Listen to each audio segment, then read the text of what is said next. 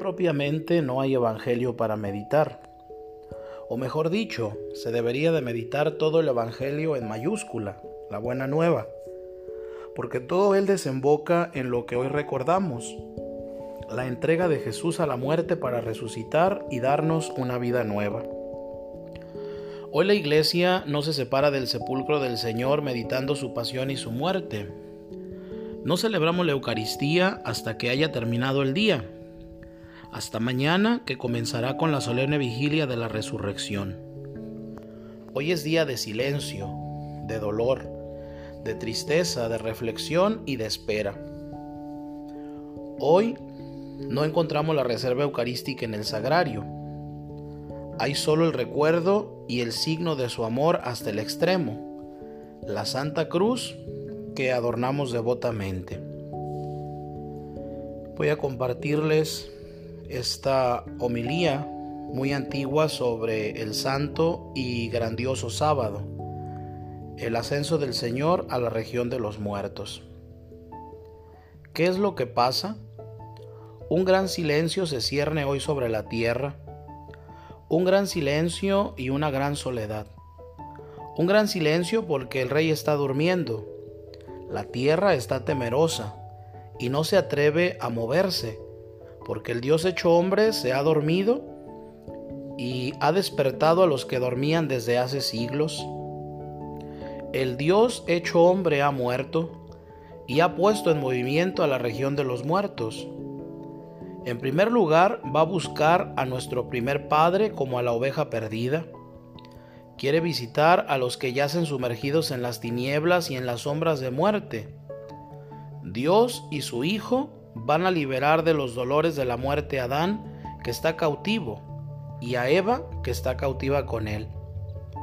El Señor hace su entrada donde están ellos, llevando en sus manos el arma victoriosa de la cruz.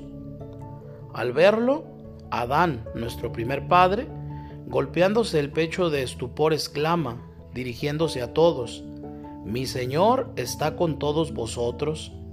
Y responde Cristo a Adán, y con tu espíritu. Y tomándolo de la mano, lo levanta diciéndole, Despierta tú que duermes, y levántate de entre los muertos, y te iluminará Cristo. Yo soy tu Dios, que por ti me hice hijo tuyo, por ti y por todos estos que habían de nacer de ti.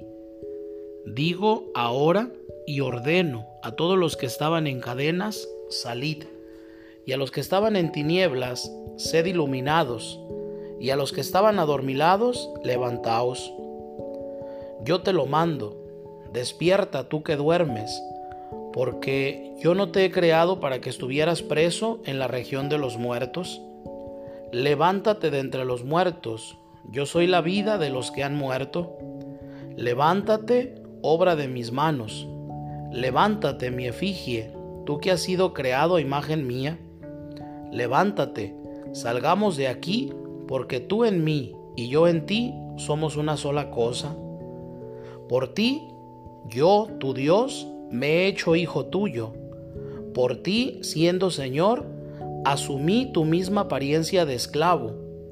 Por ti, yo que estoy por encima de los cielos, vine a la tierra y aún bajo tierra.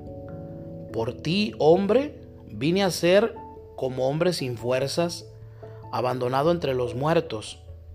Por ti, que fuiste expulsado del huerto paradisiaco, fui entregado a los judíos en un huerto y sepultado en un huerto. Mira los alibazos de mi rostro que recibí por ti, para restituirte el primitivo aliento de vida que inspiré en tu rostro Mira las bofetadas de mis mejillas que soporté para reformar a imagen mía tu aspecto deteriorado. Mira los azotes de mi espalda que recibí para quitarte de la espalda el peso de tus pecados.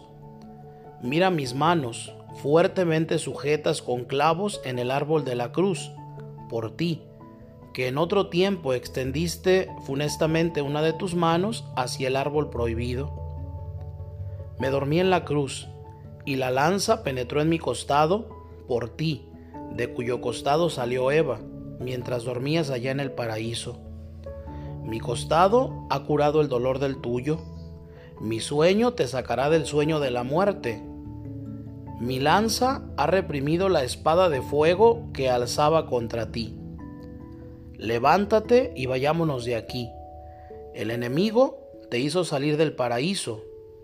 Yo en cambio te coloco ya no en el paraíso, sino en el trono celestial.